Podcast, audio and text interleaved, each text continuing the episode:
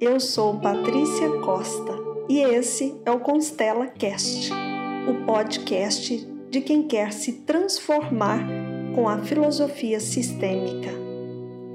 Amor à primeira vista. Ele tem futuro ou não tem? Muitas pessoas pensam que amor é o que acontece quando você encontra a pessoa pela primeira vez. De onde tiramos essa ideia de amor à primeira vista? Será que o amor à primeira vista é o primeiro beijo de amor da princesa que vimos quando garotinha? E como adultos, essa promessa de amor à primeira vista é encontrada em romances junto com filmes de comédia, comédia romântica, para manter esse conceito vivo. Muitos clientes entram em meu consultório e dizem: Eu simplesmente não estou mais apaixonada ou não me sinto mais ouvida, acolhida e nem recebo mais o apoio do meu companheiro como era no início do nosso relacionamento.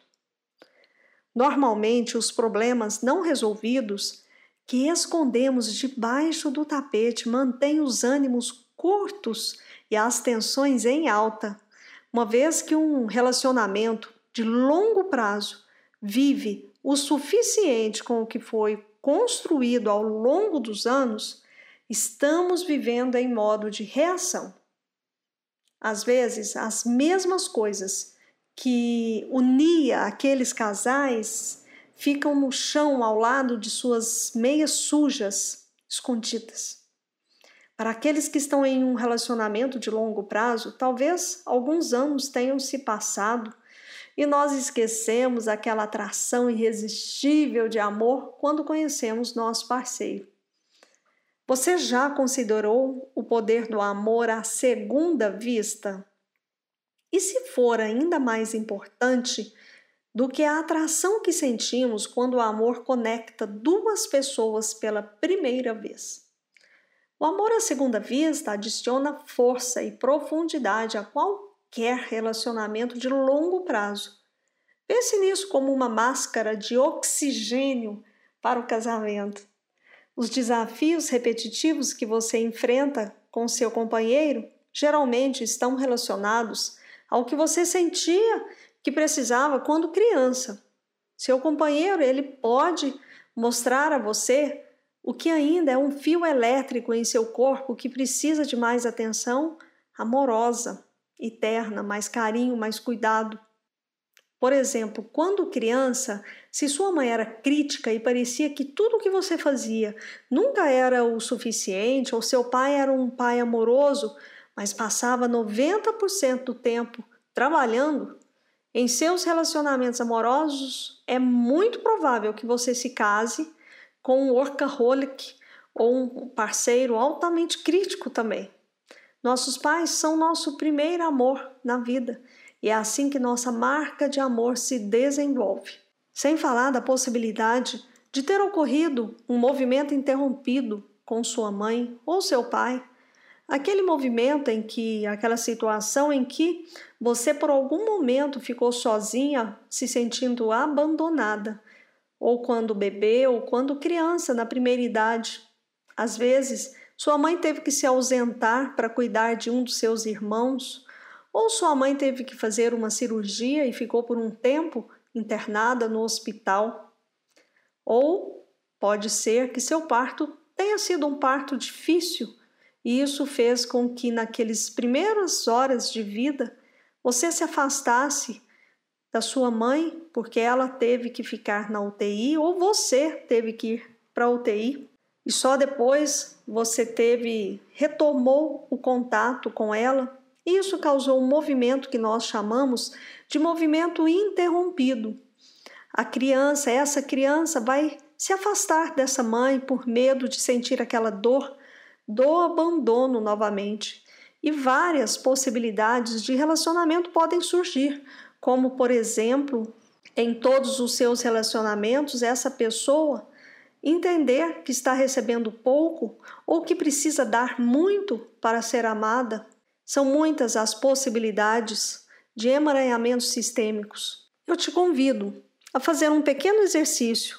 Imagine olhar nos olhos de seu parceiro ou parceira por um momento e perceber que você não é fácil e que o relacionamento de vocês é um terreno fértil para você crescer e até mesmo se curar.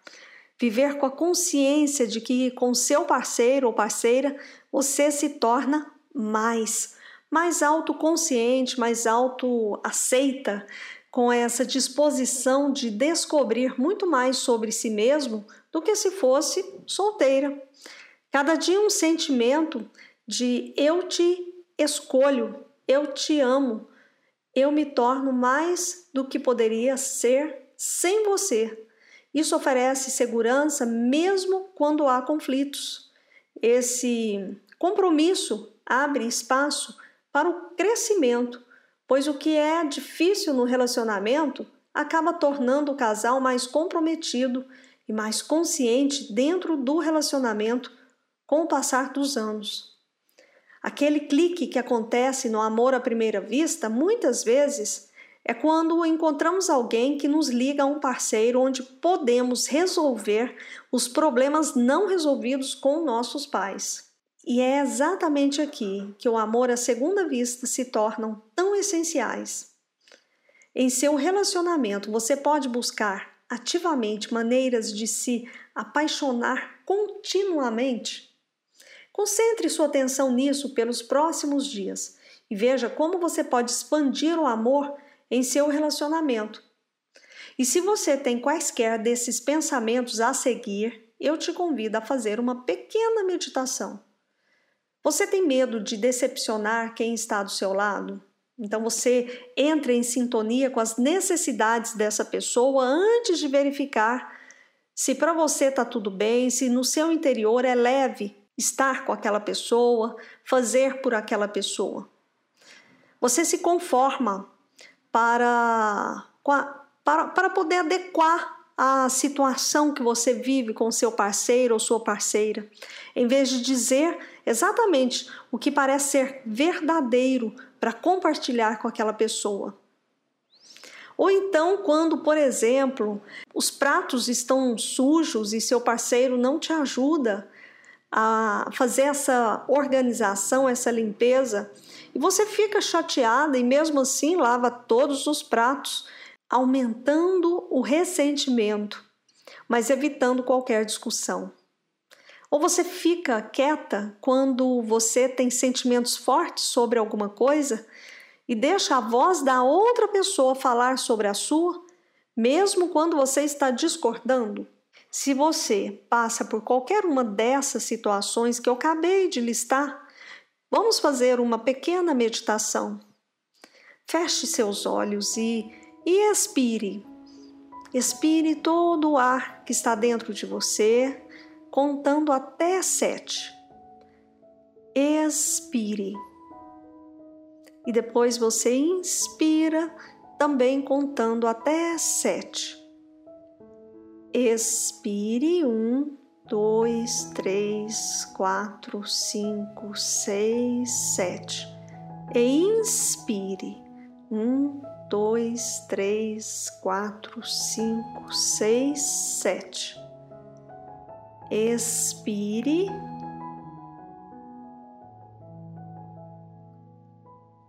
E inspire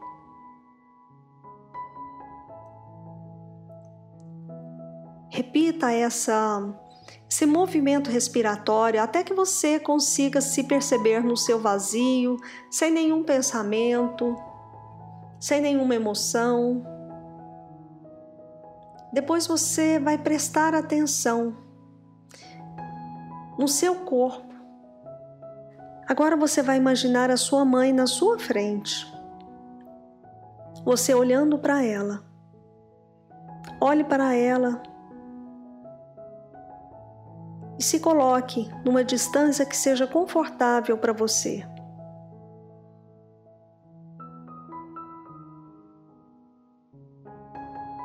Como é? Que distância é essa? É um movimento de aproximação ou é um movimento de afastamento?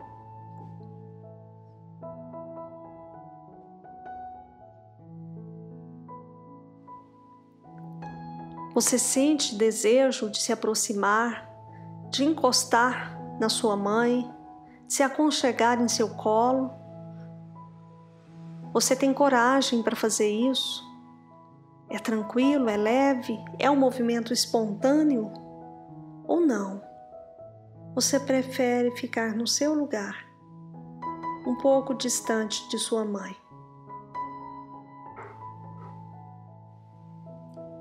Perceba os sentimentos que lhe vêm agora. O que você sente no corpo?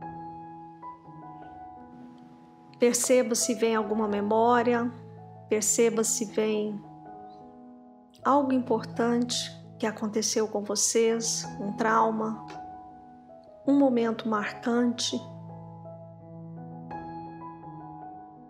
Ou se está tudo bem, você se aproximar e se aconchegar humildemente no colo de sua mãe.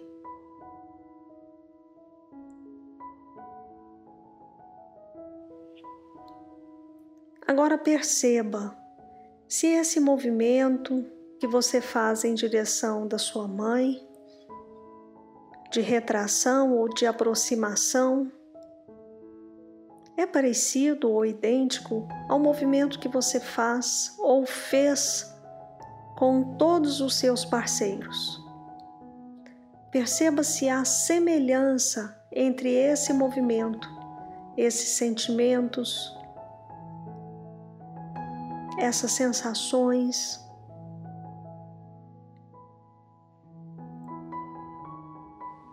E agora vamos nos aproximar de seu parceiro internamente de igual modo. Imagine seu parceiro a uma distância que seja confortável para você.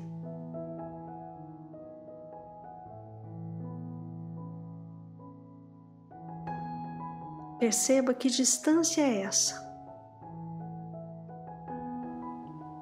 É bom, é ruim?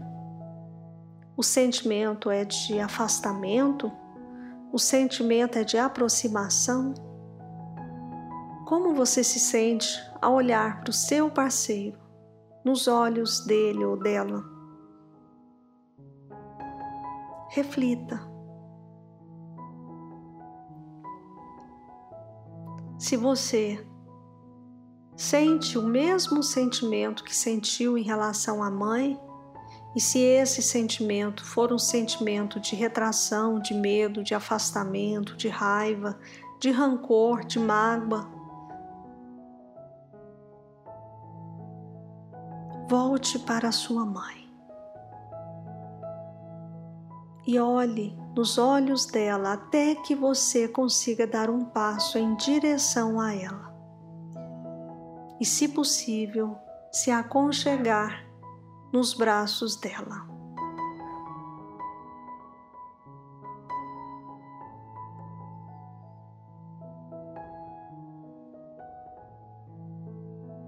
E só depois que você conseguiu esse movimento,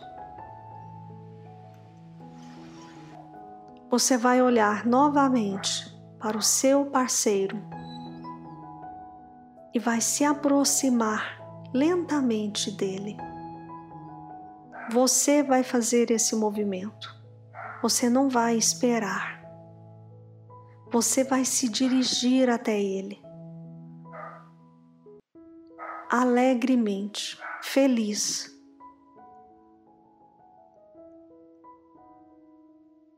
Vai dar um passo em sua direção e olhar em seus olhos bem de perto.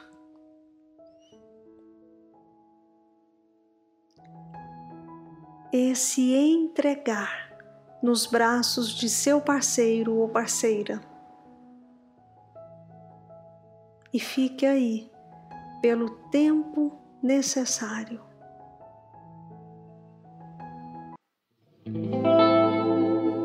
Esse foi o Constela Cast de hoje. Se você está ouvindo até aqui, é hora de me seguir no Spotify ou na sua plataforma de streaming favorita, para você saber dos próximos episódios e não perder nada. E se você quiser deixar um comentário, vai lá no Instagram patriciacosta.constelações e envie uma mensagem para mim.